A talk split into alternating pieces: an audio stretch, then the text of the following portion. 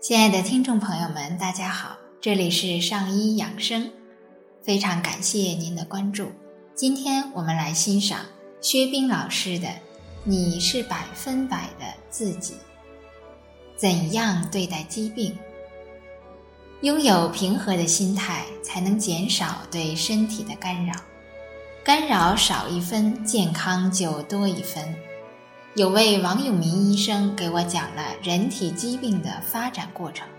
他说：“百病始于郁，郁呢就是心情不好，郁郁也就是亚健康的状态，虚瘀是慢性功能性的疾病，虚损就是疑难杂症，然后是虚衰到恶坏死。”郁呀，就是怨恨、恼怒、烦等情绪。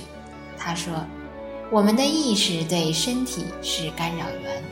我们有这些情绪的时候，一方面意识是紧张的，紧张就会影响气血的循环，就像正常行驶的汽车踩了刹车一样。意识先影响气，气的力量不够，就影响血的运行。气血的运行受阻，就会出现瘀。所以，百病始于郁，心生正是病生时。只不过每个人气血的强弱不同，造成的影响也不同。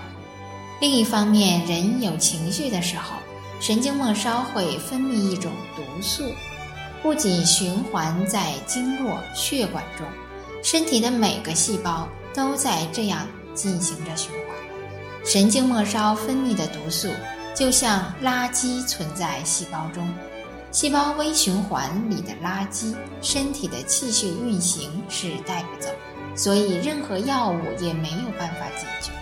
让它消失的办法呢，只有一个：人在喜悦、开心和放松的时候，神经末梢会分泌一种多酚肽的物质。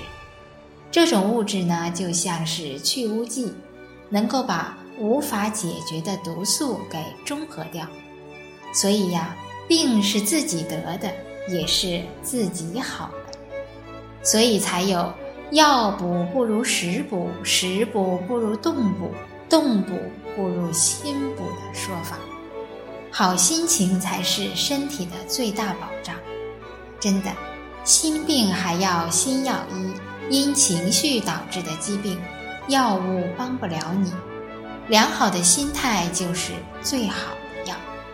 好，亲爱的听众朋友们，今天就先分享到这里。这里依然是上医养生，让我们相约明天见。